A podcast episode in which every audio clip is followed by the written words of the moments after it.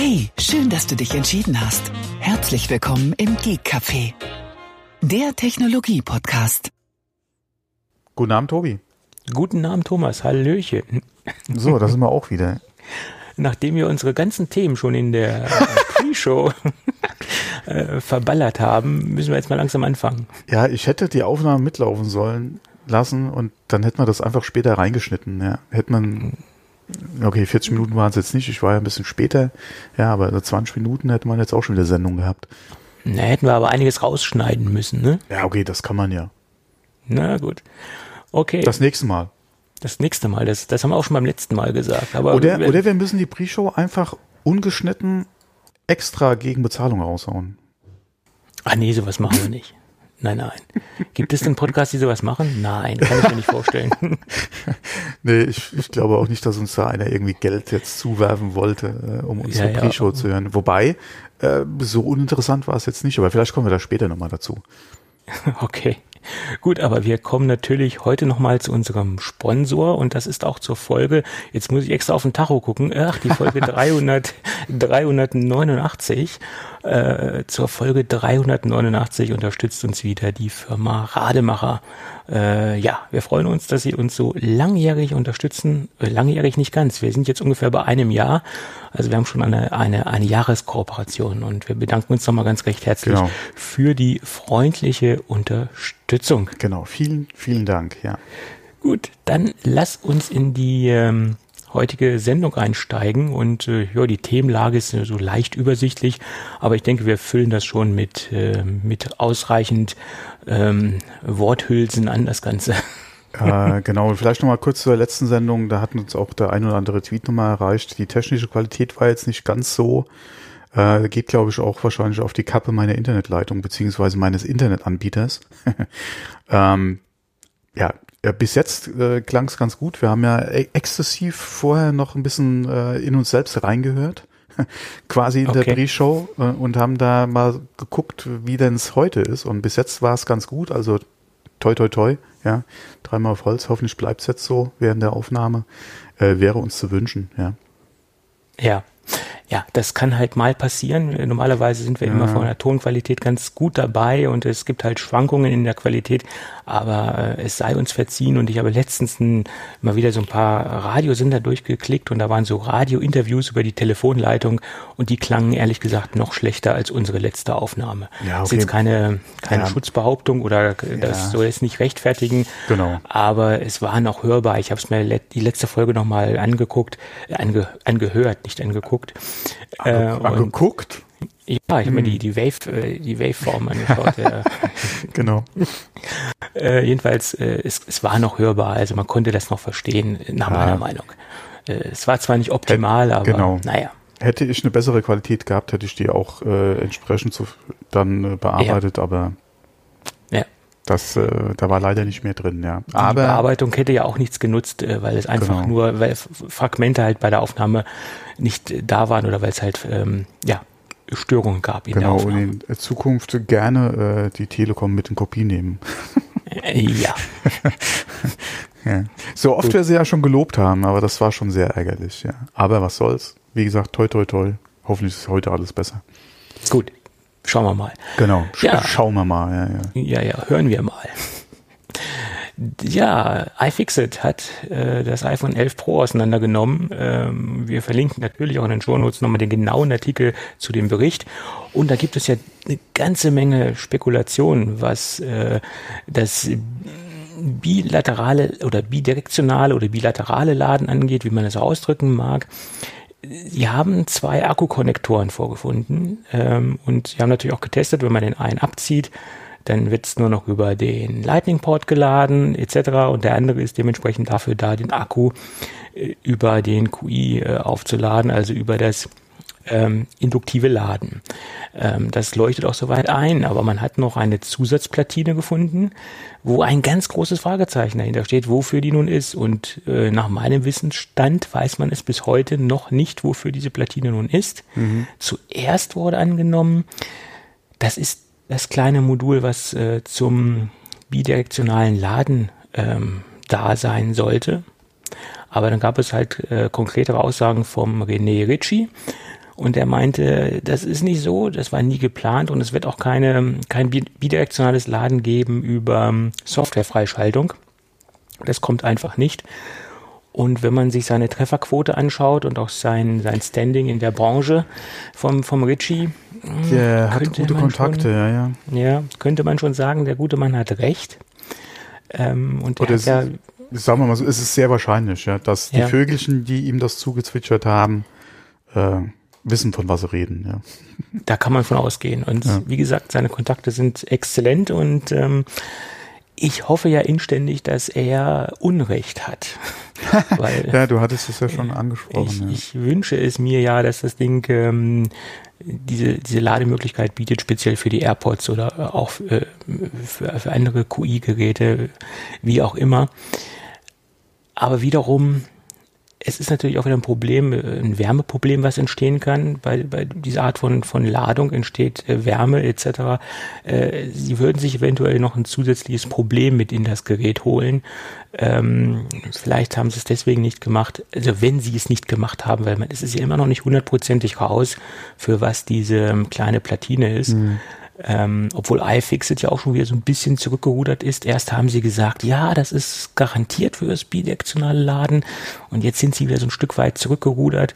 Also das ist immer noch so ein bisschen in der Schwebe, Schwebe für was das eigentlich, für was das eigentlich genau ist. Ich bin mhm. gespannt. Für irgendwas muss es ja sein. Ja, ja. Die Frage ist halt für was. äh, ja. ja. Ja. Ja. Schauen wir mal, was da so bei rauskommt. Und weil es so schön passt, packen wir das Thema davor. Apple hat nämlich auch ein äh, Service-Dokument rausgehauen. Ähm, das ist sehr interessant, äh, sollte man sich unbedingt mal durchlesen.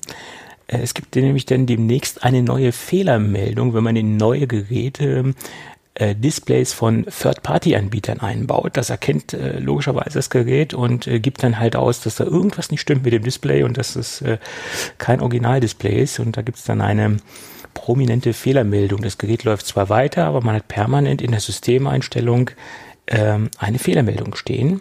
Das kennen wir ja schon von den Akkus. Äh, da gibt's ja auch Fehlermeldungen, äh, wenn man halt ähm, Third-Party-Akkus einbaut, die nicht als Original erkannt werden oder die generell, ja, die von Apple nicht als Originalakku erkannt werden. Ähm, ja, finde ich im Prinzip auch ganz okay. Sie können es ja jetzt auch tun, weil sie haben ja jetzt für die nicht autorisierten Apple-Partner oder für die nicht Premium-Reseller den Bezug von Originalersatzteilen erleichtert. Mhm. Und sie haben sich da ja auch ein bisschen geöffnet. Also bin ich der Meinung, dass es ihnen auch frei steht, ähm, solche Warnmeldungen rauszugeben. Ja. Und, nee, gerade es, beim es macht, denke ich mal, ja. es macht, denke ich mal, Sinn. Also wir hatten es ja schon beim Home-Button, ja, gerade was halt, äh, ähm, sag mal nicht Face ID, äh, äh, Touch, ID. Touch ID betrifft. Wir hatten es, mhm. du hast schon angesprochen, bei den Akkus, jetzt haben wir es bei den Displays.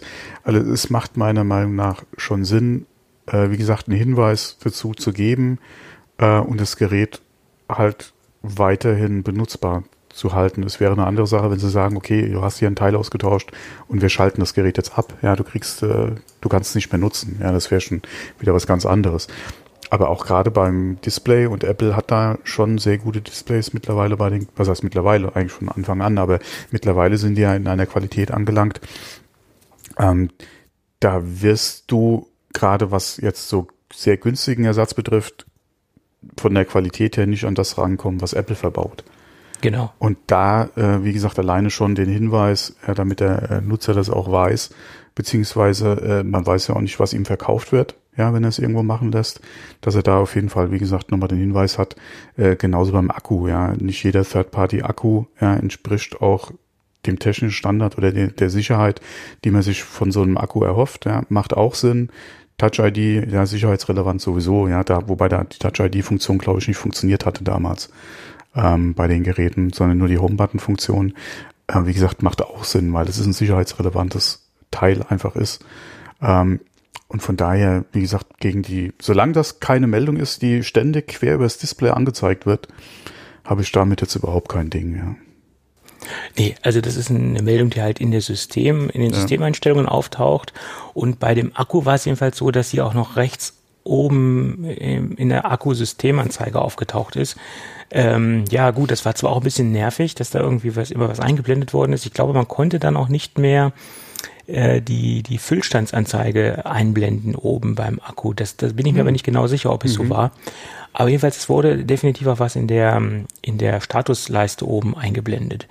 Das war schon ein bisschen nervig, kann das ich, kann ich auch nachvollziehen. Ich, ja, das würde ich auch sagen. Das wird mich dann auch schon wieder stören. Ja. Aber es ist auch irgendwo nachvollziehbar. Äh, ja, es sind halt ähm, Produkte, die halt die Qualität des, des, des äh, Original-Apple-Produktes einschränken können oder die das Gesamtprodukt schlechter machen können. Und von daher kann ich auch verstehen, dass Apple da so vorgeht. Ist äh, meine Meinung. Ja.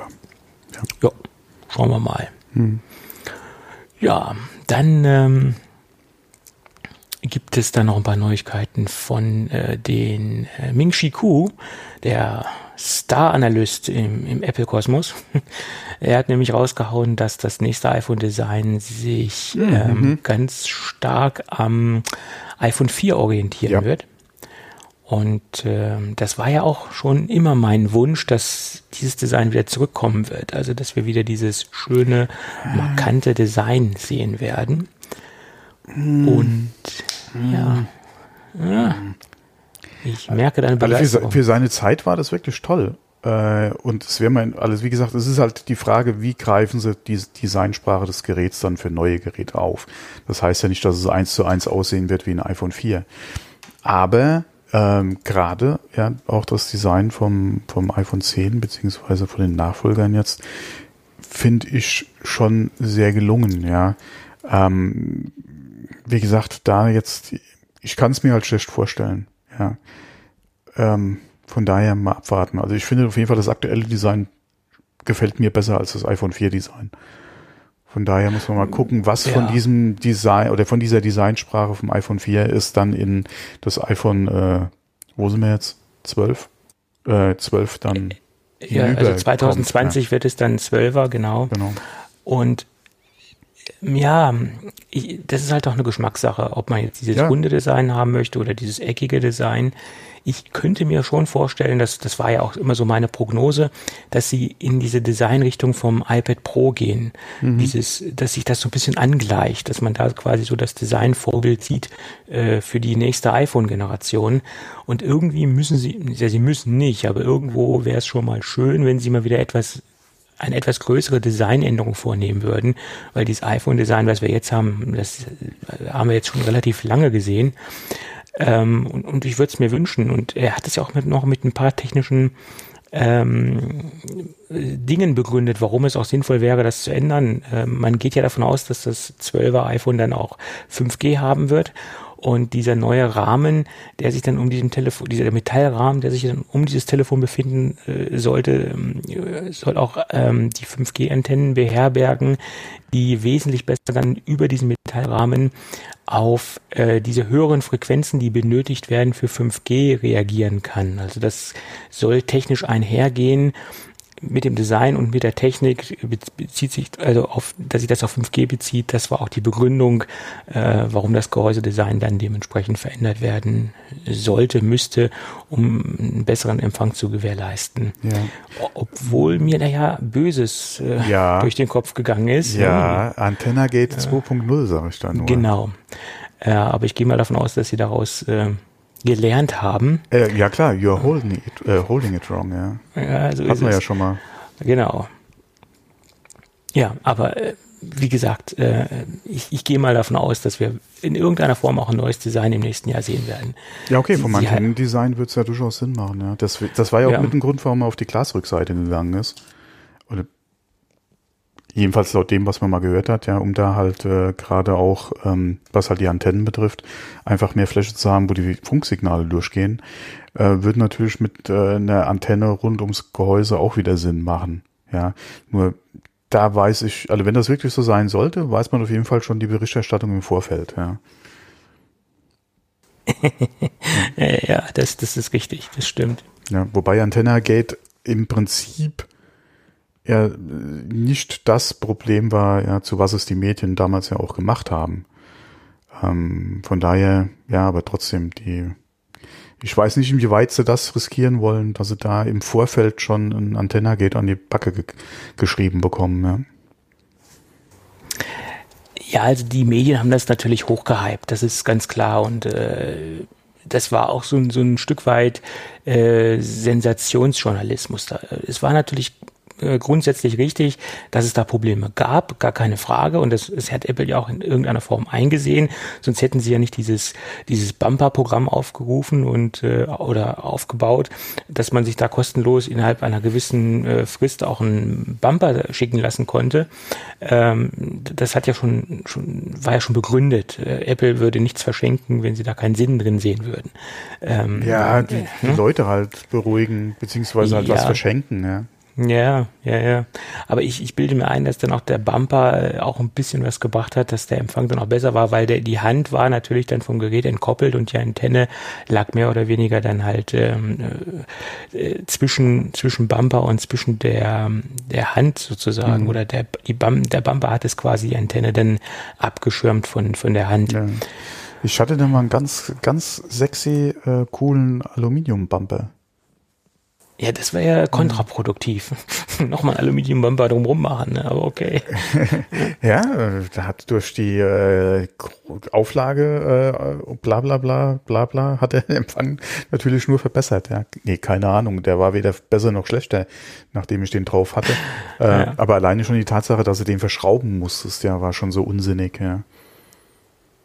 Ja, ja, ich, ich glaube, das hatte ich auch mal als Testmuster. Ja, da gab's ich weiß es nicht. Weil da ist nämlich nichts mit schnell mal den Bumper wechseln oder das Case. Ja. Pustekuchen. Mm. Ja. ja. Ja, naja, wir schauen mal. Und des Weiteren hat er noch spekuliert, dass die neuen Geräte dann auch eine Saphirglas-Oberfläche haben werden.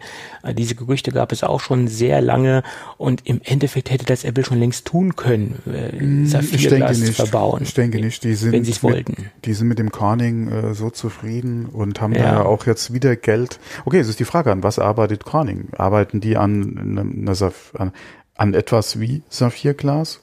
Ja, äh, oder, äh, das ist ja die Frage, aber die haben, glaube ich, vor kurzem ja auch wieder Geld in äh, Corning gesteckt oder, oder ja, investiert. Genau. Ähm, mhm. Von daher werden sie auf jeden Fall in der Richtung, denke ich mal, weiter auf jeden Fall tätig sein. Saphir, denke ich mal, macht auch mehr Sinn an der Uhr als am Telefon. Ähm, vor allem ist die Frage, was das kostentechnisch bei der Größe dann letztendlich dann auch ausmachen würde im Vergleich jetzt zu so einem kleinen ähm, iPhone, Uhrendisplay. Äh, Apple Watch Display. Ja. ja. Ja, das ist die Frage. Ganz klar. Ja. Naja, äh, schauen wir mal. Schauen wir mal. Aber Bis nächstes wir, Jahr können wir ja noch warten. äh, ja, und ähm, wenn ich jetzt länger mit einer Anschaffung warte, äh, kann ich auch aufs nächste iPhone warten. Ja. So viel dazu. Ja. Ähm, äh, aber wo wir über Gates und Displays gesprochen hatten, eine kleine Sache, die mir eben noch eingefallen ist. Und zwar hat äh, Samsung jetzt äh, bekannt gegeben, dass du als Fold-Besitzer dein Display einmalig für 150 Dollar wechseln lassen kannst. Mhm. Genau, aber ich glaube, das bezieht sich auch auf eine gewisse Frist. Also das geht nicht unendlich. Genau. Ich glaube, das geht nur in einem gewissen Zeitraum, den ich aber jetzt nicht auswendig weiß. Ich jetzt auch nicht. Ich fand es halt nur interessant äh, und preislich ist der ist es natürlich auch äh, schon so ein Ding, ja, gerade bei dem Display und auch dieser Falttechnik ist das, denke ich mal, allerhöchstens Selbstkostenpreis. Und da würde ich sagen, liegen sie sogar aktuell noch drunter. Ja, also ich denke nicht, dass sie damit die Displaykosten äh, beziehungsweise die die die äh, Austauschkosten, also mit Service etc. Äh, gedeckt haben. Äh, ja, ich, ich gehe da, gehe da davon aus, dass es Selbstkostenpreis, weil du hast natürlich auch Handlingskosten, Personalkosten, Montagekosten. Ja, und ja, wie gesagt, Montage, ich, Personal, ja klar. Ich glaube noch nicht mal, dass es, dass sie damit die Kosten decken. Mm, nee. Ich denke, da ist nee. wahrscheinlich ein Teil von dem Gewinn, den sie mit dem Gerät machen, noch mit äh, reingerechnet. Und eventuell, dass sie sagen, okay, über die Zeit geht, reduzieren sich die Kosten des Displays einfach, wie es halt immer so ist, ja. Ja, die verkaufen vielleicht die Technik auch an andere, ja. vielleicht auch demnächst an Apple, keine Ahnung, ja, dass sich dann einfach über die Menge der Preis generell ein bisschen nach unten zieht und das ist, dass sie sich dann da annähern. Aber ich kann mir nicht vorstellen, dass im Moment bei dem Preis wirklich die Kosten fürs Display äh, reingeholt sind. Ich kann es mir nicht vorstellen. Nicht bei den Preisen, die man äh, für, für Standard in Anführungszeichen äh, äh, Displays momentan bezahlt auch. Und auch was spekuliert wurde damals mit dem iPhone 10, ja, mit den Displaypreisen pro Gerät, ja, kann ich mir, wie gesagt, nur sehr schwer vorstellen, dass sie da Break-Even machen. Mhm. Ja, ist natürlich auch ein positives Zeichen in Richtung der Kunden hier. Okay, wir, wir geben euch quasi einmal dieses, diesen, diesen, dieses Goodie. Mhm. Aber wiederum, ja, es ist auch wiederum beunruhigend, wo man sagen kann, ja, hm, die trauen dem Display ja nicht viel zu, äh, auch nicht der überarbeiteten Version. Na, also, das, das so hm. würde ich es jetzt vielleicht nicht unbedingt interpretieren wollen. Ich finde es halt eine ne schöne äh, Zusage oder Info auch für jemanden, der sich für das Gerät interessiert, aber Schiss hat, dass wenn wirklich was mit dem Display passiert, dass so ein schwarzes Loch ist, ja, weil du nicht weißt, was eventuell so ein Displaytausch kostet. Und der Preis ist natürlich, ja, tut nicht weh, ist jetzt falsch gesagt, aber im Vergleich zu dem Anschaffungspreis von dem Gerät ist das doch wieder ein Preis, der ist okay, ja. Ähm, ja, es kommt immer drauf an. Äh, man sagt immer so, so locker und lapidar, ja, wer sich so ein Gerät kaufen kann, der hat auch die Knete. Aber es gibt bestimmt auch Leute, ja. die die sich das vom Munde absparen, die einfach so scharf ja, auf das Gerät sind. Das und das kann man nicht immer pauschalisieren, dass man jetzt sagen kann, oh, wer sich jetzt so ein Gerät leisten kann, den, den fällt das leicht, auch so eine Reparatur zu bezahlen. Also das, das, das ja, kann man nicht immer pauschal sehen, ist meine da, Meinung. Da muss ich aber immer an, ja, Verwandtschaft ist es jetzt nicht, nicht direkt, aber über fünf Ecken äh, muss ich da an die Aussage von jemandem denken, bei mir im erweiterten Familienkreis, der auch gesagt hat, äh, ähm, der hat sich damals hier so eine gepimpte G-Klasse gekauft. Der hat dann auch gesagt, äh, wenn ich mir den Betrieb des Fahrzeugs nicht leisten kann, ja, dann brauche ich mir es auch nicht anschaffen. Weil der Kaufpreis von dem Auto alleine tut's nicht. Ja, wenn du mal alleine guckst, was hier ein Service kostet für das Auto, ja, dann wird's dir ganz anders. Und entweder du kannst ja, dir es leisten oder nicht. Das, Klar, bei den, bei, bei, ne, bei einem Smartphone, ja, äh, was ja mittlerweile für einige wahrscheinlich auch äh, durchaus den Laptop ersetzen kann, ähm, ist es nochmal eine andere Sache, äh, ganz klar. Ähm, aber sind wir da auch mal ehrlich, das sind keine Geräte, die man sich einfach so äh, kauft. Nicht in der Preisklasse. Nicht in der äh, Preisklasse. Auch, ein, auch, auch ein iPhone äh, 11 Max Pro, nee, Pro Max. 11 Max äh, ja, wie auch immer. 11 Pro Max. ja, äh, auch das ist ein Gerät, was man sich nicht einfach so äh, zulegt, ja. Äh, ähm, ja, ja. Da klar gibt's, kann man sich das auch vom Mund absparen, aber ähm, da sollte eventuell noch ein Apple Care oder so mit drin sein. Äh, oder eine andere Versicherung, muss ja nicht jetzt Apple sein. Ähm, macht bei so einem Gerätepreis, gerade wenn man es ohne Vertrag kauft, durchaus Sinn. Ja. Ähm, und wie gesagt, das kauft man sich nicht einfach so, ja. Ja, aber es ist ja die Frage, ob man jetzt eine G-Klasse so direkt mit einer mit einem Fold ja, vergleichen kann. Ja, ähm, das, das hinkt so ein bisschen, weil wie gesagt, ja. weil das Fold gerade auch mit der Funktionalität, die du hast und auch in dem, wie gesagt, das Smartphone ist ist was anderes als ein Auto, ähm, kannst du so jetzt nicht direkt miteinander vergleichen, aber wie, alleine vom Anschaffungswiderstand, den du hast bei dem Gerät, ist das für mich jetzt äh, kein iPhone 11, äh, kein äh, Note 10 oder so, ja. Äh, Note, kein, äh, kein S10. Ja, ja. ja. Ähm, von daher ist das nochmal eine ganz andere Klasse. So ist es. Und ob man auch ein Display als Betriebsmittel für ein Handy sehen muss, also ja, ist immer so eine andere, andere Geschichte. Äh, allerdings würde ich schon, wenn ich mir so ein hochklassiges ähm, Smartphone kaufe, egal ob es jetzt von Apple ist oder so ein hochpreisiges, überlegen, ob nicht eine ähm, eine Handyversicherung ja. in irgendeiner Form Sinn macht, muss ja nicht mhm. von Apple sein, gibt es ja, genau. ja, auch von Drittanbietern. Und bei Samsung gibt's das ja, gibt's das ja auch von, von Drittanbietern. Ähm, da würde das schon Sinn machen. Und, und gerade bei dem Fold muss man natürlich auch genau schauen, äh, was ist abgedeckt und was ist nicht abgedeckt. Mhm. Also Handyversicherung ist nicht gleich, gleich Handyversicherung. Ja, das ist wie bei jeder äh, Versicherung auch. Ja, ja, ja, ja. Augen auf beim äh, äh Versicherungsabschluss. Ja, ja. ja. Mhm. mhm. genau. Ähm, ich wollte noch, ich hatte eben noch einen anderen Gedanken. Ich habe mir, ist mir es aber auch schon wieder entfallen. Ach so, ja, doch, äh, weil wir es hier gerade vom Fold kurz haben. Ähm, ich glaube im Twitter-Feed von Mr. Mobile hatte ich das gesehen. Der hatte nämlich das Fold äh, da ein paar Bilder mal äh, auf Twitter äh, gepostet und äh, er hatte da auch was geschrieben, gerade im Bezug auf äh, Tablet-Einsatz, wo ich auch gesagt mhm. habe, äh, und er hat es dann halt auf, ja, hatte entsprechend die Seiten, beziehungsweise die, die, die Anwendung.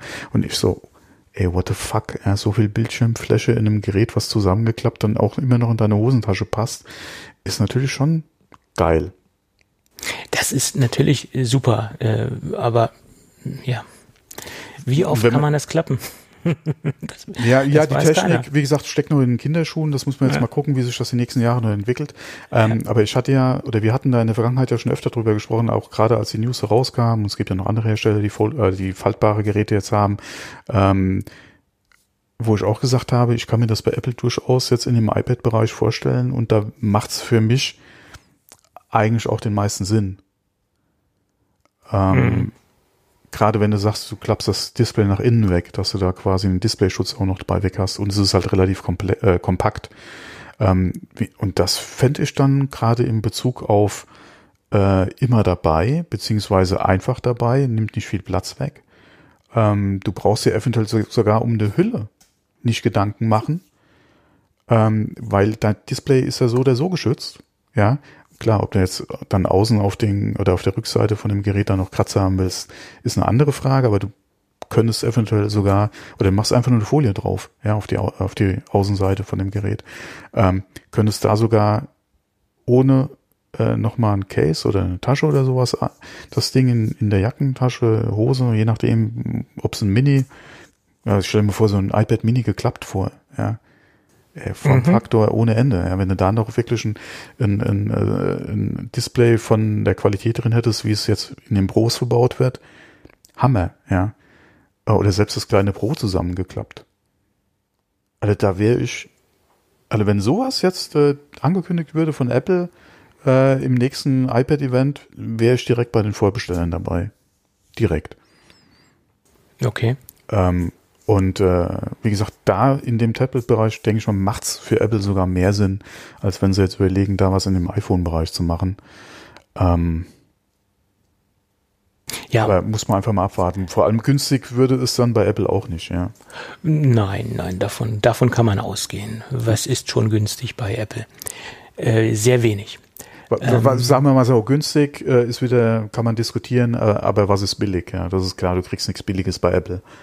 Ähm, aber günstig könnte man schon sagen, gerade was die iPad-Einstiegswelt betrifft, für das, was du dann kriegst an Technik, beziehungsweise an Ökosystem. Genauso die Apple Watch, wenn du mal die Series 3 dir anguckst, der Einstiegspreis ist auch unschlagbar. Äh, okay, du kriegst eine Uhr, die ist jetzt mittlerweile schon zwei Generationen hinterher, aber die ist ja trotzdem nicht schlecht.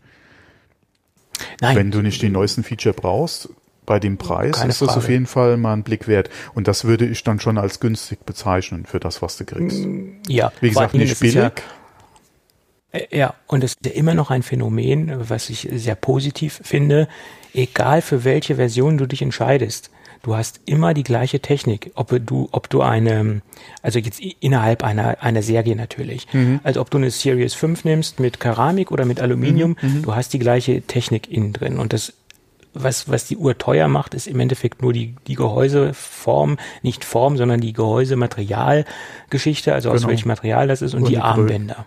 Äh, und die Displaygröße. Und die Größe, ja, ja 44 mhm. Äh, dementsprechend als größte Version, mhm. ja.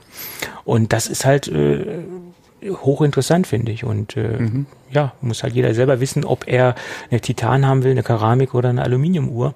Und ich, ich sag mal so, wer wirklich jede Generation wechseln möchte, äh, ist eigentlich mit so einer Aluminiumuhr vom, vom gesunden Menschenverstand am besten aufgehoben, weil du hast am wenigsten Investitionen und ähm, kannst locker wechseln, lockerer als wenn ich mir jetzt eine Keramikuhr kaufe für 1000 Ja, und vor allem, wenn, vor allem, wenn du jemand bist, der die Geräte nicht irgendwie nach unten durch, alle in Anführungszeichen, nach unten durchreißt.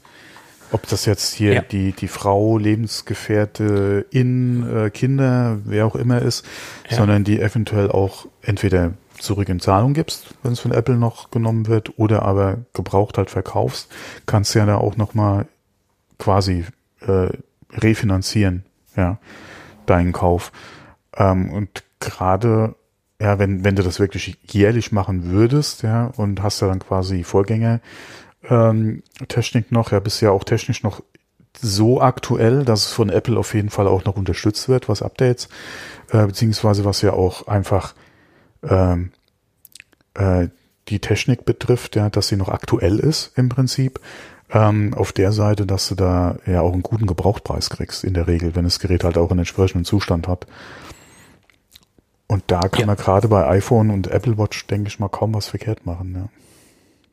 Ja, allgemein sehr preisstabil, keine Frage. Äh, Waren die Produkte ja schon immer, ja. Ja. Aber wo du gerade bei Apple Watch bist, da gab es ein paar Neuigkeiten. Mm, Die wurden nämlich ein bisschen auseinandergenommen, die äh, Modelle. Oh, Oder- wen überrascht das? Wen überrascht das? Ja, ja. Und äh, äh, es gab ja schon im Vorfeld äh, Spekulationen darüber, dass der S4 und der S5-Chip relativ oder nicht relativ, sondern komplett gleich ist, dass die gleiche Prozessorgeneration ist. Ähm, das, das wundert uns auch alle nicht, weil Apple hat, hat in den ganzen Datenblättern keine äh, Werte angegeben, keine Daten. Sie haben sich zu den Leistungsdaten extrem bedeckt gehalten. Also was heißt extrem bedeckt? Sie haben da nichts zu gesagt, auch nicht auf der Keynote. Letztendlich haben sie das Ding nur umgelabelt und haben aus dem S4 ein S5 gemacht. Äh, es ist, wenn man es jetzt böse ausdrücken möchte, so ein bisschen Schummelei, würde ich sagen. Ähm, weil wenn- man sich jetzt das Teardown von, ähm, von iFixit anschaut, hat die Uhr sich relativ geringfügig verändert. Äh, Das Einzige, was hinzugekommen ist, Kompass, mehr Speicher und im Endeffekt eine neue Display-Technik und ein Sensor, der display-spezifisch ist, also der dem Display zuarbeitet. Sonst ist das Ding äh, identisch mit der ähm, Series 4. Jo. Die, die Frage ist, ob der Sock wirklich oder ab, ob sich am Sock nichts geändert hat. Das ist ja die Frage. Ähm, ich könnte mir vorstellen, dass sich da im Sock ein bisschen was geändert hat, gerade was eventuell Optimierung äh, auf Batterielaufzeit betrifft.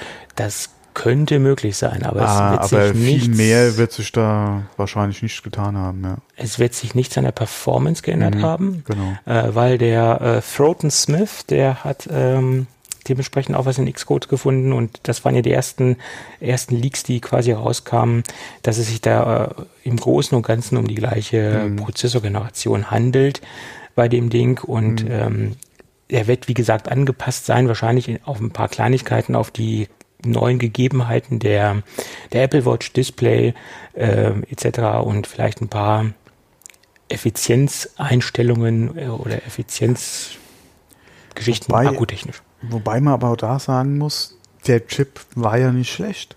Nein, er war nicht Oder schlecht. hat nicht funktioniert. Der, der, der hat seine Leistung gebracht. Du bist mittlerweile auf dem Leistungsstandard.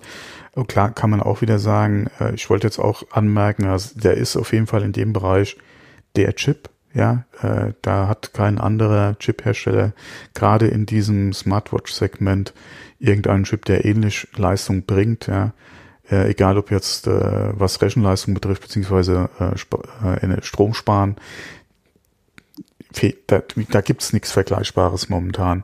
Ähm, soll natürlich nicht heißen, dass ich Apple auf den Lorbeeren da ausruhen kann, ähm, weil irgendwann könnte es passieren. Ja, und mit Intel und AMD hatten wir ja das schönste Beispiel die letzten Jahre, ja, dass da äh, die Prinzessin aufgewacht ist, ja, aus ihrem Dornröschenschlaf äh, und da jetzt Druck macht. Ähm, und äh, das könnte Apple natürlich auch passieren. Ja, ähm, gerade der ARM-Bereich ist ja der Chip, äh, Bereich im Moment, ja, äh, wo eigentlich so die, die interessanteste Arbeit äh, vorangeht und warum ja, sollte da nicht irgendwo äh, auch Samsung eventuell äh, einen Wurf demnächst mal machen, ja. Ähm, von daher, äh, wie gesagt, sollte sich Apple da äh, vielleicht nicht zu sicher sein. Ähm, aber wie gesagt, es ist ja kein schlechter Chip. Nein, um Gottes Willen. Aber was ich damit auch noch sagen wollte, ist Folgendes. Wer jetzt nicht unbedingt das Feature haben möchte oder das Feature des, des Always-On-Displays haben möchte mhm. und wer keinen Kompass benötigt und wer eine S4, äh, also wer eine Series 4 hat, der kann da durchaus bei bleiben. Es macht ja, sich im Fall. Endeffekt nicht äh, in der Leistung bemerkbar. Oder wer irgendwo noch eine S4 im, im Handel sieht zum günstigen Preis, weil genau. offiziell wird es ja nicht mehr verkauft. Mhm. Und wer wirklich auf das Always-On-Display verzichten kann oder wer das sogar nicht möchte, der ist mit einer Series 4 auch extrem gut bedient. Ja, oder äh, wie gesagt im Gebrauchtmarkt. Wenn Zum da gute ja. Angebote sind oder vertrauenswürdige Angebote sind, warum nicht? Absolut richtig. Ja. Wenn der Preis passt. Äh, mit der 4 kann man nicht viel verkehrt machen. Ja. Übrigens äh, noch kurz zur Erläuterung, äh, man kann auch bei der 5er das Ganze deaktivieren, also dieses Always-On-Display kann mhm. man auch ausschalten. Da haben wir ja noch drüber diskutiert, ob das funktioniert oder nicht. Das ist jetzt äh, herausgekommen bei den ersten äh, Hands-on-Geschichten oder bei den ersten Leuten, die die Uhr in der Hand haben, dass man das natürlich äh, komplett ausschalten kann. Und man kann auch sensitive Daten so anpassen, dass nur das angezeigt wird, was man anzeigen lassen möchte. Also wenn jetzt irgendwelche äh, Termine etc. oder in den, in den Watchfaces irgendwas angezeigt wird, kann man das auch dementsprechend ähm, relativ granular äh, den Bedürfnissen anpassen. Ja. Ja. Und ja. wegen dem äh, Verkauf oder beim Verkaufsstart von der Apple, äh, Apple 5, von der Watch äh, Series 5, gab es anscheinend auch schöne Schlangen wieder im Store. Äh, selbst bei den äh, Reservierungen musste man anscheinend äh, ein bisschen Zeit mitbringen, weil äh, doch der Antrag recht gut war, ja. Ja, kann ich, kann ich verstehen. Gut. Dann gab es noch neue Gerüchte zu den AirPods 3. Ähm, die sind ganz neu gekommen. Und ähm, oh, gibt's schon die Dreier? Du vorhin hast gefragt, gibt's überhaupt schon die Zweier? Hast du gefragt? Ja, ja genau. Ja, ja, beziehungsweise genau, hatten wir hatten wir schon die zwei, so war's. Ja, ja, ja genau. Da, da so so kleine Pre-Show-Insider. Ich hatte heute auch so ein paar äh, Twitter-Diskussionen äh, oder eine Twitter-Diskussion geführt, dass, äh, dass man, dass äh, jemand meinte, ähm, der Mark meinte, äh, ja, die äh, Zweier sind noch so neu auf dem Markt, da wird es nichts geben. Oder da wird es jetzt nicht zum Weihnachtsgeschäft geben, äh, weil im Moment waren diese Gerüchte ja so, äh, dass im Oktober die Produktion starten soll und dass passend zum Weihnachtsgeschäft in die Dreier rauskommen soll also die AirPods 3 mit Active Noise Cancelling, mit Fitness Tracking, mit wasserdicht, äh, mit allem Schnickschnack, also das, was wir uns alle so in den vergangenen ähm, Monaten schon so erhofft haben und was wir uns eigentlich zum Teil auch für die Zweier gewünscht haben, weil sind wir, sagen wir mal ehrlich, das Update für die Zweier, das war ja relativ gering. In meinen Augen nur eine 1,5er Version. Da kam ja nicht viel bei rum. Es kam ein neuer Chip, eine etwas schnellere Konnektivität zum, zum, zum Device oder zum, zum Gerät, wo, wo die Musik gestreamt wird und das Ladecase. Und das Ladecase gab es auch nur optional, also man konnte das dementsprechend auswählen, ob man es haben wollte oder nicht. Also nach meiner Meinung keine großartigen Erneuerungen. Und äh, viele sagen, die Geschichte kommt zu früh. Also wenn sie jetzt zu Weihnachten kommen würden, die Dreier, und ich sage eigentlich nicht, weil die im Vorfeld zu den Zweiern gab es nämlich auch Gerüchte, dass sie viel früher kommen sollten und dass sie zum Marktstart eigentlich kommen sollten mit der AirPower Matte. Und da wir ja die AirPower Matte nie gesehen haben und dass sie das auch immer wieder verschoben haben, äh, war das der Grund, warum auch die AirPods 2 so spät kamen, weil sie immer noch bis zum Schluss gehofft haben, AirPower kommt noch und wo es dann halt nicht kam, kam kurz darauf auch die, die AirPods 2 auf den Markt. Man hat ja, also das ist so meine Begründung. Also wir sind auch mit den AirPods 2 relativ spät dran. Und ich gehe mal wirklich davon aus, dass wir zum Weihnachtsfest äh, oder zum Weihnachtsgeschäft äh, die AirPods 3 sehen werden. Also die Gerüchte verdichten sich jetzt auch und die, ähm, die Features und die ähm, Funktionsgerüchte werden immer detailreicher und das lässt eigentlich darauf hinschließen, dass da schon viel dran ist. Ich hoffe es mal, dass da was kommt weil die Zweier, die äh, habe ich ausgesessen. Ähm, aber was sollen die machen im Bereich von Fitness-Tracking? Äh, du hast ja die Möglichkeit, über, über den, das Ohr einiges abzumessen. Ähm, ich denke auch mal, ähm, dass da irgendwas ab, ab, abgreifbar ist, was äh, zum Beispiel den Puls angeht, dass man das auch über, über, über das Ohr abgreifen kann. Äh, das ist jetzt mal so meine Idee dazu. Ja. ja. Okay. Ja, Ja, wenn man keine Uhr Ja. hat. Ja. äh, zum Beispiel. Mhm. Ja. Also, mm, ja. Gut, und dann gab es noch eine ganze Menge anderer Geschichten von, von Marktbegleitern. Amazon hat äh, jetzt endlich die Echo Buds vorgestellt. Das waren ja die Produkte, die oder das Produkt, was auch schon sehr lange in der Gerüchteküche war. Und das war heute wieder ein Meisterbeispiel von einer sehr oberflächlichen Berichterstattung. Ich, ich möchte jetzt ja keine Kollegenschelte betreiben, weil das wäre auch ein bisschen zu viel, weil alle haben es falsch berichtet. Ähm, sie haben alle von äh, ANC, Active Noise Cancelling, äh, berichtet. Das ist komplett falsch.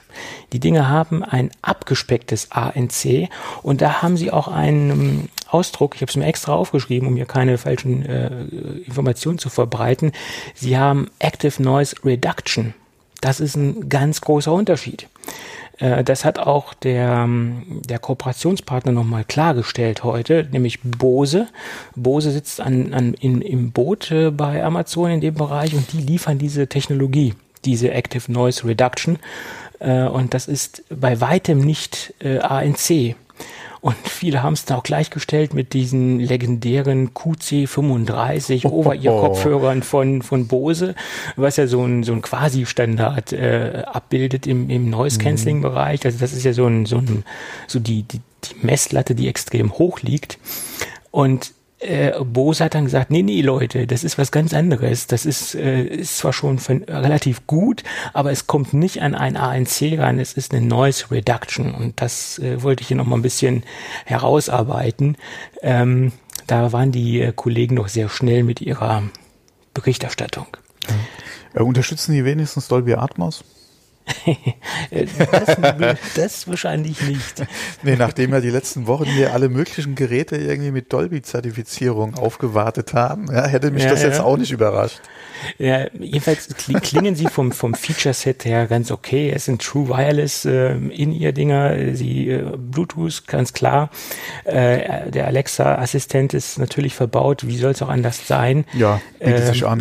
Äh, macht Sinn. Was, was ich aber auf gut Deutsch ähm, ja, zum Kotzen finde, das Ding wird oder der, das Ladecase wird mit Micro-USB geladen. Wie kann man in der heutigen Oh. Zeit, wie, kann- also wie, wie kann man, ich habe ich hab mir dreimal das Datenblatt angeguckt und es ist wirklich so, steht drinne, Lieferumfang Micro-USB-Kabel, ähm, Konnektor am Ladecase Micro-USB. Also ich gehe davon aus, dass es auch wirklich so ist. Äh, jedenfalls verweist äh, die ähm, äh, amerikanische Amazon-Seite äh, auf dieses Datenblatt und da kann man das halt rauslesen. Hat heute auch ein Kollege gesagt, dass er das ein bisschen negativ findet. Ich finde es nicht nur ein bisschen negativ, ich finde es eigentlich beschämend, äh, dass dieses Produkt mit Micro-USB geladen wird. Selbst JBL hat das in den aktuellen Geräten hinbekommen, USB-C zu verbauen, auch in den äh, True Wireless-Geschichten, die JBL vorgestellt hat, ist es zum Beispiel. Und wenn man im Preisbereich von ähm, 130 Dollar unterwegs ist, äh, was zwar immer noch weit unter dem von Apple ist, äh, kann man, äh, denke ich, schon verlangen, dass sie in, in das Ladecase einen USB-C-Konnektor bauen. Für mich ein absolutes, äh, eine absolute Dealbreaker-Geschichte. Wozu? Ist nicht mehr zeitgemäß, meine Meinung. Bist du noch da? Ja, ich bin gerade überlegen. Äh, Amazon hat ja mal eigene Telefone verkauft. Äh, die hatten, glaube ich, auch alle Micro-USB. Ja, mein Gott, das war aber länger her und ich meine, wir sind, wir sind im Jahr 2019. Ne? Ja. Also, Also wenn man schon normalerweise- keinen eigenen Lightning-Standard hat, äh, würde das durchaus Sinn machen, dass man da auf USB-C geht. Ja, ja, ja. Ja, wobei, sieht's äh, aus. 2020 haben wir ja vielleicht auch USB-C im iPhone, also von daher. Äh, Eben. Ja. Gut. Und dann hat, ähm, was ich heute auch wieder so lustig fand, Äh, Xiaomi natürlich auch nachgezogen. Die haben die AirDots Pro, also nicht AirPods, sondern AirDots, also diese Namensgleichung ist, äh, fast ist verblüffend. Die AirDots Pro 2 vorgestellt. Mm, da haben heute auch, die haben angeblich wirklich Active Noise Cancelling on, on, on board. Und da muss ich sagen, liebe Kollegen, seid da ein bisschen vorsichtig mit euren Aussagen. Das ist zwar alles da darauf geschrieben, aber ANC ist nicht gleich ANC. Da liegen Welten zwischen. Ähm, das ähm, kann man nicht da, da, kann man nicht alles miteinander vergleichen. Und man kann schon alles miteinander vergleichen. Ja, klar, wenn jemand ANC anbietet, dann kann man das auch vergleichen. Ja, ja. Aber es gibt da wahnsinnige Qualitätsunterschiede.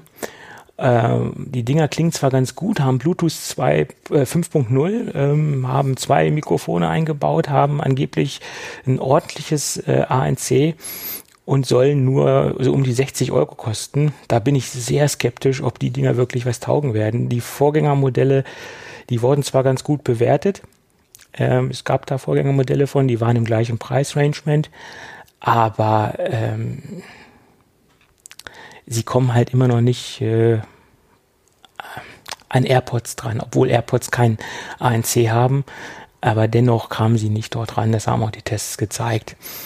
Und auch dieses ANC war mangelhaft. Und man sieht ja auch, die Firma Libraton hat jetzt ja auch äh, vor kurzem ANC äh, True Wireless äh, äh, Stöpsel vorgestellt.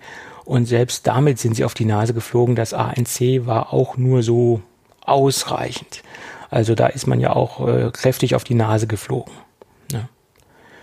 Das ANC in solche kleinen ähm, Ohrstöpsel reinzubringen, ist nicht so einfach. Mhm. Mhm. Ja. Weil wenn es so einfach wäre, dann hätte das Apple schon längst getan. Äh, oder würde es jeder machen? Oder würde es jeder machen, ja. ja. Oder würde es jeder auf ein Level bringen, wo es ähm,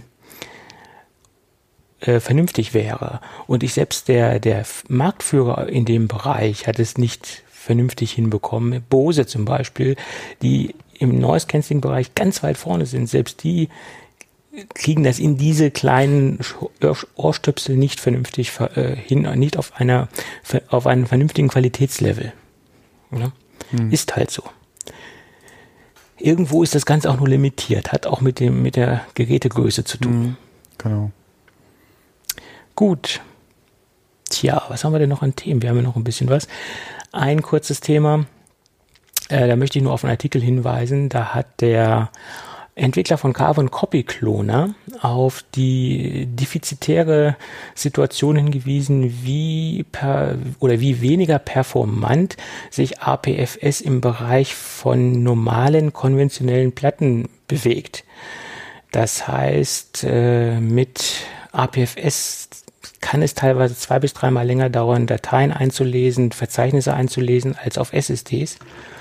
Wundert mich auch nicht, weil ähm, Apple sagt ja von Anfang an, dass SSDs optimiert oder dass APFS für SSDs optimiert ist und nicht für konventionelle Platten.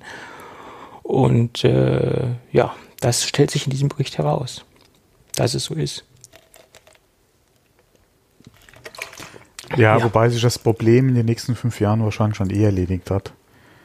Ähm, klar hast du wieder die andere Sache, gerade im externen Festplattenbereich, gerade was Dateiarchivierung äh, oder Auslagern von Daten betrifft, wirst du normale Platten im Einsatz haben. Aber ich hoffe, dass Apple in den nächsten fünf Jahren eher früher bei ihren iMacs auf SSD only auch geht. Ja, und dann hast du auf jeden Fall beim Neugerätekauf äh, das schon mal durchweg äh, gelöst, das Problem, ja. Ja, also er hat zum Beispiel ein Beispiel angeführt, dass ähm, der Bereich, wenn man jetzt Verzeichnisse einliest und die Informationen der Verzeichnisse auslesen will, also was sich in den Verzeichnissen mhm. befindet, also die Metadaten der, der mhm. jeweiligen Verzeichnisse einlesen möchte, liegt es ganz einfach daran, dass bei HFS Plus alle Metadaten oder alle Dateien, die die Metadaten enthalten, zentral an einem Ort abgelegt worden sind. Und das ist bei, ähm, bei ähm, APFS nicht mehr so. Da ist die jeweilige Metadatei an der jeweiligen Datei angelegt. Und das bedeutet, bei konventionellen Festplatten muss mhm. der Schreiblesekopf hin und her springen, um diese Metadateien einzulesen und zu erfassen. Und das ist zum Beispiel ein strukturelles Problem von APFS in Zusammenarbeit mit ähm, äh, Standard oder mit magnetischen Platten. Und eine SSD ist ja ganz anders aufgebaut, was das äh, Schreiblesen angeht. Und von daher kann eine SSD halt mit dieser Art von Dateiablage umgehen. Ne? Naja, schauen wir mal. Ja. Tja. Tja, einen Tod haben sie anscheinend sich ausgesucht, ja. Mhm. Äh, den müssen sie sterben, ja.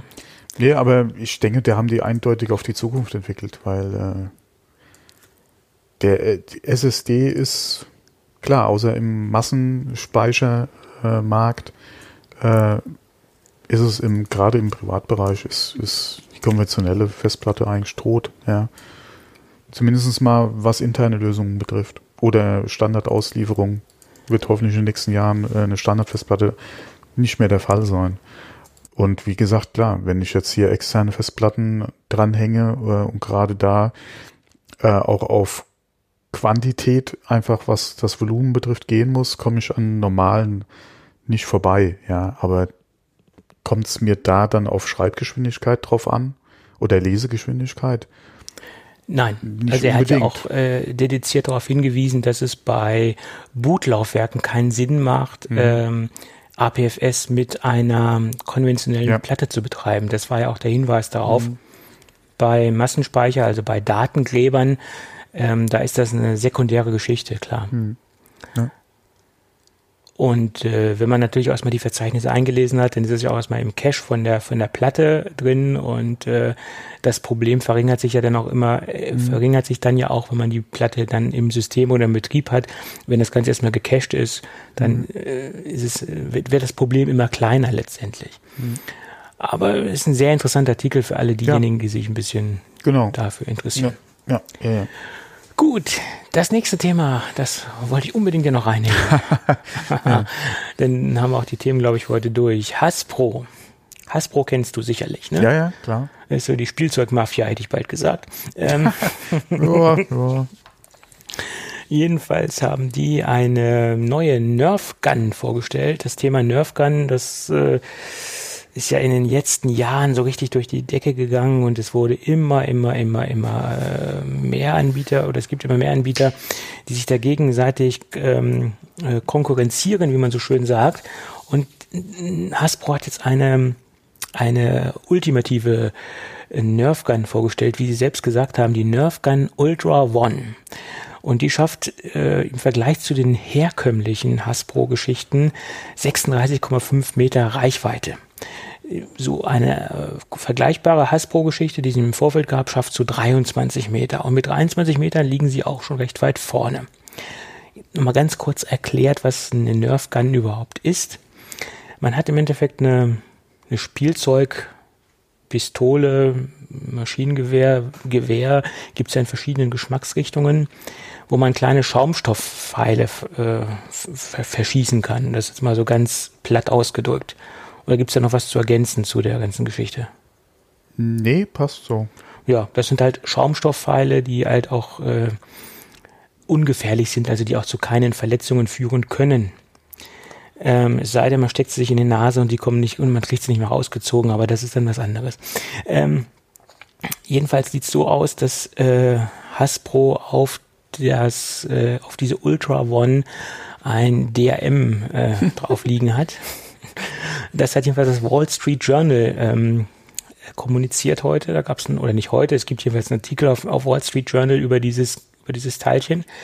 Ähm, und wie es aussieht, wenn man Third-Party-Patronen oder Schaumstoffpfeile dort reinsteckt, ähm, dreht das Magazin einfach weiter und sie wirft es nicht aus oder sie schießt es nicht raus und es gehen nur die Original ähm, Wurfgeschosse oder Schießgeschosse, sind ja keine Wurfgeschosse, ähm, die Frage ist jetzt, wie erkennt äh, das die Nerf Gun? Und da gibt es die verschiedensten äh, Spekulationen.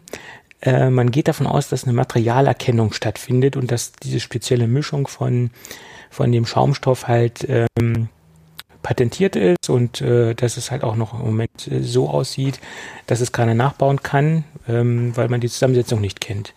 Andere sagen, da befindet sich ein NFC-Chip drinne oder so ein, eine Intelligenz in dem, in dem äh, Schaumstofffall. Das halt, halten aber wiederum viele für Unsinn, weil dann auch die Herstellung von diesen verschiedenen äh, oder von den Pfeilen einfach zu teuer ist oder es einfach zu kostspielig ist. Also ich vermute auch, dass da eine, eine Erkennung des ähm, des Schaumstoffs äh, vorliegt oder dass das Material erkannt wird. Und ähm, das äh, ist, das liegt am, am, am nächsten, sage ich jetzt mal. Mhm. Interessant.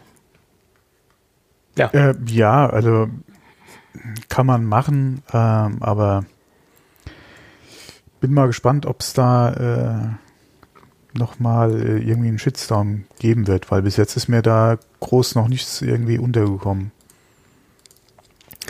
Ja, also ich, ich bin ja nicht in diesem Nerfgun-Thema drin. Mich interessiert ja eher diese DRM-Geschichte und deswegen habe ich das mit reingenommen.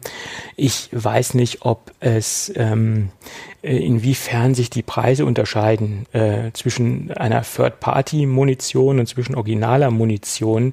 Und wenn die Preisunterschiede natürlich ähm, signifikant sind, dann macht es natürlich schon Sinn, sich eine Nerfgun auszusuchen, wo kein DRM vorliegt. Und das sind ja nach meiner Meinung extrem viele. Wie man jetzt gelesen hat, ist wahrscheinlich dieses die erste mit DRM. Also würde ich mir persönlich keinem äh, Ultra One nehmen, auch ob ich jetzt eine Reichweite von 36 habe oder 23, das wäre mir dann relativ egal. Ja, weil es gehen die Dinge ja auch mal verloren. Man kann die ja nicht alle wieder auf einsammeln. Irgendwann fliegt mal so ein Ding so weit weg, dass man es nicht wiederfindet oder irgendwie oder es fliegt in den Gullideckel und ist weg. Also man muss ja schon irgendwo von Verbrauchsmaterial ausgehen. Hm. Naja, egal. Hasbro macht das schon. Mal gucken, wie lange sie damit durchkommen. Ja, wenn nicht, lassen sich was anderes einfallen. Äh, ja, okay, auf Ideen kommen ja äh, sehr viele. Ja. Im, wir hatten es in der Pre-Show ja auch schon. Äh, es gibt ja durchaus äh, Kaffeemaschinen, Kapselhersteller, die das auch schon versucht haben. Ja. ja. Ähm, es gibt ja, ja auch im 3D-Druckbereich die Filamente. Es gibt ja 3D oder es gab, ich weiß nicht, ob das immer noch der Fall ist, es gab einen 3D-Druckerhersteller, der nur die Originalfilamente äh, akzeptiert hat vom, vom Hersteller. Gab es ja auch. Da war der, der Drucker relativ günstig, aber das äh, Verbrauchsmaterial sehr teuer. Ist ja alles schon da gewesen. Das kennen gab's, wir irgendwoher. Gab es ja auch im Tintenpatronenbereich oder gibt es, glaube ich, immer noch, keine Ahnung, weiß ich nicht. Ähm, dass man nur, dass man keine nachgefüllten Patronen einsetzen können, dass die gechippt waren, dass ein Chip drauf mhm. saß, der ja. dann dementsprechend äh, nur so äh, die Tintenpatrone zum Laufen gebracht hat. Ja, mein Drucker sagt auch immer, sie haben keine Originalpatrone eingesetzt. Aber das stört ja. mich nicht, weil drucken kann ich trotzdem. Und Garantie ist abgelaufen, von daher macht es dann auch keinen Sinn mehr, da Originale genau. einzubauen. Ja. Es sei denn, du machst dann hochwertigen Fotodruck, aber das ist dann auch eine ganz andere Geschichte. Selbst der ist mit den Patronen, die ich oder, mit dem Refill, den ich im Einsatz habe, für das normale Auge äh, kein Unterschied okay. erkennbar. Ja, aber auch wie gesagt, da gibt es ja auch Unterschiede. Es gibt, es gibt solche äh, ja, Third-Party-Patronen, es gibt solche und wenn man da natürlich auch ein bisschen auf Qualität achtet, äh, kommt man da, denke ich, auch ganz gut weg. Ja, ja. Wobei ich will ja eh von dem Druckersystem weg. Ich gerade im Bereich Fotodruck hätte ich gerne was anderes.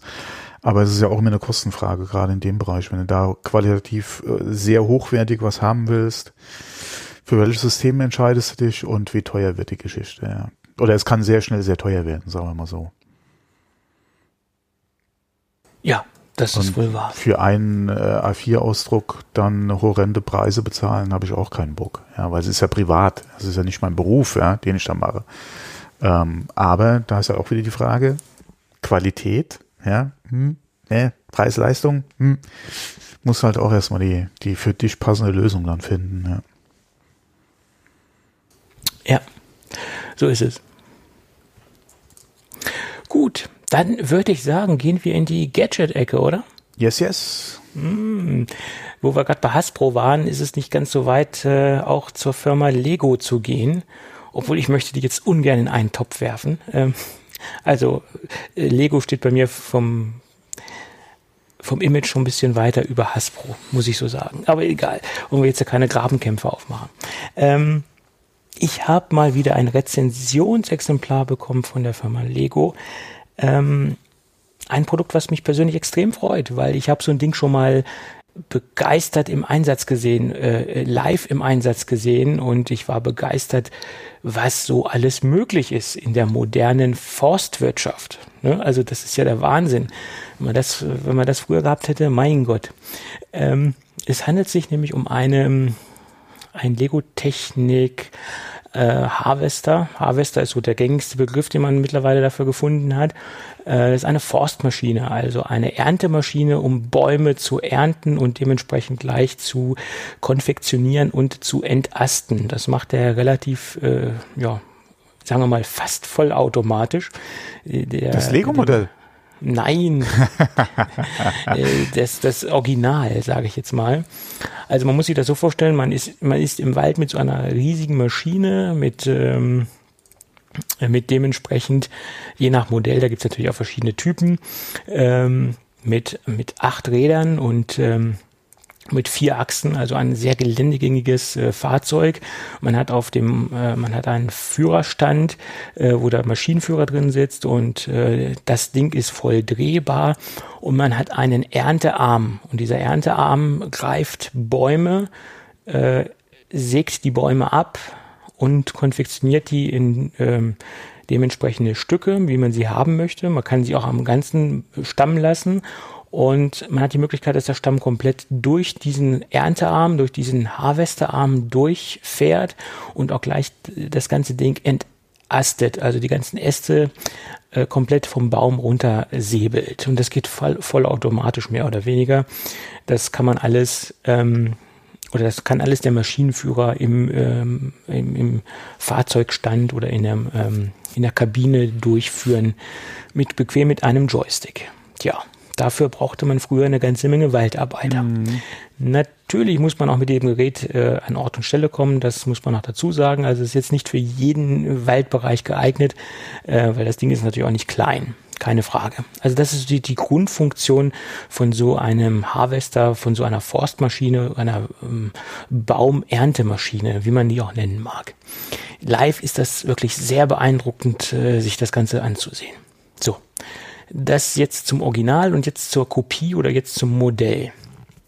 Das Modell ist natürlich äh, dem Original sehr gut nachempfunden, wie man auch, wie man es auch von einem Lego-Technik-Modell gewohnt ist. Und die Besonderheiten an diesem Modell ist, dass es ein Pneumatikmodell ist. Das ist das erste Mal, dass wir hier ein Pneumatikmodell besprechen. Äh, wir haben zwar schon eine Menge Technikmodelle besprochen und auch schon eine Menge anderer Lego-Modelle, aber Pneumatik hat hier ein, eine Premiere. Pneumatik ist eine Technik, die Lego schon relativ lange im Sortiment hat. Mein erstes Pneumatikmodell war 1987, der legendäre äh, Bagger, ähm, der Kettenbagger, der rote, der relativ kompakte. Und da lief Pneumatik noch mit einer manuellen Pumpe. Das heißt, äh, da muss man halt noch pumpen, um dementsprechend den Luftdruck aufbauen zu können. Und mittlerweile ist das ja eleganter gelöst. Mittlerweile hat man da einen Batteriemotor sitzen im hinteren Bereich des Modells. Jedenfalls bei diesem Harvester ist das so. Und da steckt man eine Batterie rein und da, da wird der Motor, also der Kompressor, der den Luftdruck aufbaut, äh, über die Batterie betrieben. Und man hat dann dementsprechend über Knopfdruck die Möglichkeit, ähm, den Erntearm zu bedienen, also über Pneumatik. Und das funktioniert sehr, sehr gut. Ähm, ist ja auch sehr gut umgesetzt. Man kann halt das Ding hoch und runter, man kann den Arm zusammendrücken. Es wird auch ein kleiner Miniaturstamm mitgeliefert, wo man dann halt äh, sein Glück probieren kann und den halt im, im Erntearm einspannen kann. Ähm, da muss man so ein bisschen äh, Geduld haben, dass, dass man das hinbekommt, weil natürlich, wenn man den äh, Arm stoppt und in Bewegung setzt, auch so ein bisschen eine Schwingung in diesem Modellarm drin hat. Das ist natürlich ganz klar, muss man so ein bisschen im Gefühl haben, äh, liegt aber an der Natur der Sache von dem Modell. Aber dieses Pneumatiksystem ist halt immer noch wieder faszinierend, was man alles so mit, äh, mit einem simplen Luftdrucksystem alles äh, in Bewegung setzen kann. Äh, kleiner Erklärungspunkt. äh, wenn man das Ding zusammenbaut und den Pneumatikmotor in Betrieb setzt, äh, wundert euch nicht. Das ganze Gerät ähm, oder das ganze Modell vibriert etwas. Das ist bei normalen Pneumatikmodellen bisher nicht der Fall gewesen, die ich in den Fingern hatte. Hier ist es entweder ein Bug oder ein Feature. Liegt aber daran, dass der kleine äh, Druckluftschlauch im Inneren äh, gegen die Motorabdeckung oder gegen die Abdeckung, äh, diese, ja, man kann das Ding hochklappen, dran schlägt. Ich habe das Ding nochmal demontiert und zusammenmontiert. Es ist immer wieder das gleiche, weil der Schlauch kann nur dort lang geführt werden. Ähm, ich habe da nochmal im Netz geguckt und da gibt es einen bekannten YouTuber, der das gleiche Problem hatte. Also das scheint normal zu sein. Kann natürlich auch sein, dass durch diese Vibration das Motorfeeling äh, simuliert wird von dem Modell oder von dem Gerät. Ist am Anfang ein bisschen gewöhnungsbedürftig, aber tut der Funktion und äh, der Freude am Modell nach meiner Meinung keinen Abbruch. Ähm, das Ding hat 1000 Teile, ist also ein, ein relativ kleines Set für, für ein Technikmodell von der, von der Teilanzahl. Ähm, ist dennoch komplex von einem Zusammenbau. Also ich würde jetzt keinen dran lassen, der das erste Mal ein Technikmodell zusammenbaut. Aufgrund der Pneumatikgeschichte sollte man sich schon ein bisschen mit Lego-Technik befasst haben. Also Schwierigkeitsgrad ist schon etwas höher, nach meiner Meinung. Also einen vollkommenen äh, Lego-Technik-Anfänger würde ich jetzt nicht dran setzen. Wir haben noch ein paar andere Features, wie zum Beispiel eine, dass die kompletten Achsen auf Pendelachsen, also sind Pendelachsen. Somit haben wir eine optimale Federung, also eine optimale Simulation der Geländegängigkeit. Also die ganzen Achsen sind als Pendelachse aufgehängt. Wir haben eine Knicklenkung, äh, die man natürlich auch betätigen kann und somit das Gerät auch vernünftig lenken kann. Man muss sich so ein bisschen an das Lenkverhalten gewöhnen. Am Anfang denkt man, es ist ein wenig hakelig ist aber dem geschuldet, dass wir hier über eine, eine Knicklenkung, äh, also dass wir einfach eine Knicklenkung haben und die nicht so direkt ähm, reagiert wie eine konventionelle Frontachsenlenkung. Aber das ist natürlich auch dem Original nachempfunden und deswegen ähm, haben wir da so, so das Gefühl, dass es ein wenig hakelig ist. Äh, aber es ist auch eine Gewohnung, eine Gewöhn Gewöhnung, äh, die man halt einfach äh, haben muss und wie man sich einfach an das Modell gewöhnt. Ähm, das sind so die grundlegenden Funktionen. Das Modell macht nach meiner Meinung recht viel Spaß. Auch das Zusammenbauen äh, macht Freude.